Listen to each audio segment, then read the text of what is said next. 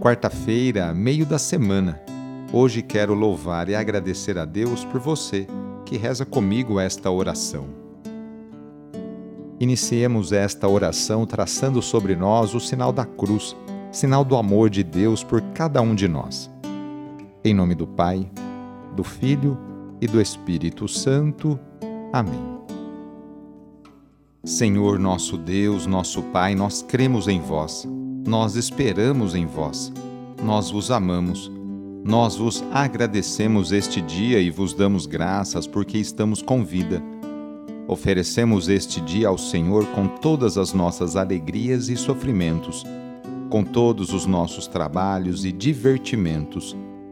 Guardai-nos do pecado e fazei de nós instrumentos de vossa paz e do vosso amor.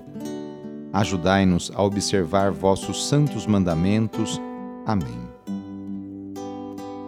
Quarta-feira, dia 23 de março. O trecho do evangelho de hoje é escrito por Mateus, capítulo 5, versículos de 17 a 19. Anúncio do evangelho de Jesus Cristo, segundo Mateus.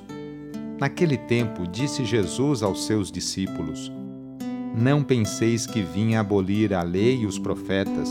Não vim para abolir, mas para dar-lhes pleno cumprimento.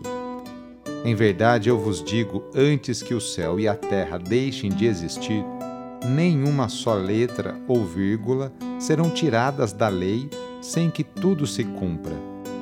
Portanto, quem desobedecer a um só desses mandamentos, por menor que seja, e ensinar os outros a fazerem o mesmo, será considerado menor no reino dos céus. Porém, quem os praticar e ensinar será considerado grande no reino dos céus.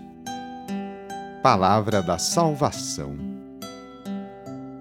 Jesus é a plenitude da lei.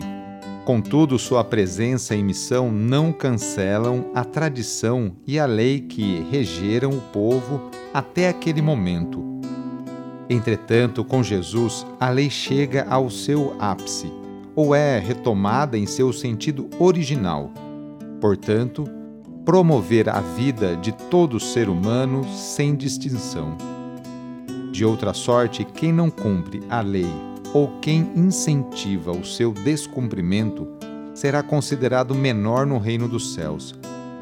Jesus não é um revolucionário inconsequente. Ele tem plena consciência de seus atos pois refletem a vontade do Pai que o enviou.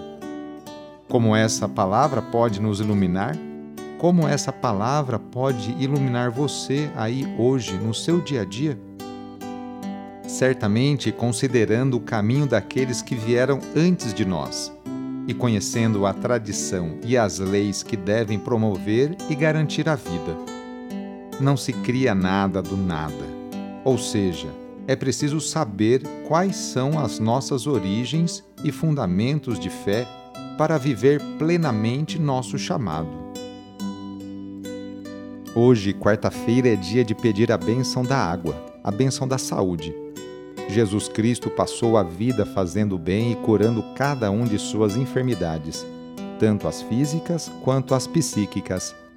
Por isso, vamos pedir também a bênção para a água por intercessão da Mãe do Perpétuo Socorro.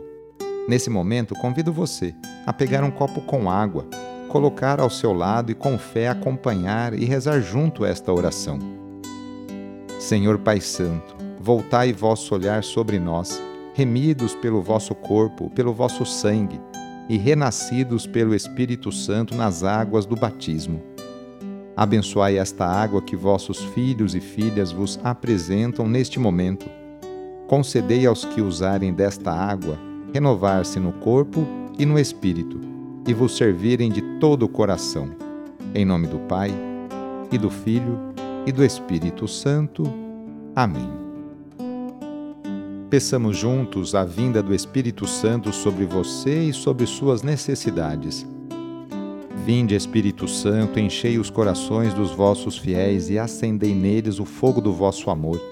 Enviai o vosso Espírito e tudo será criado e renovareis a face da terra. Oremos.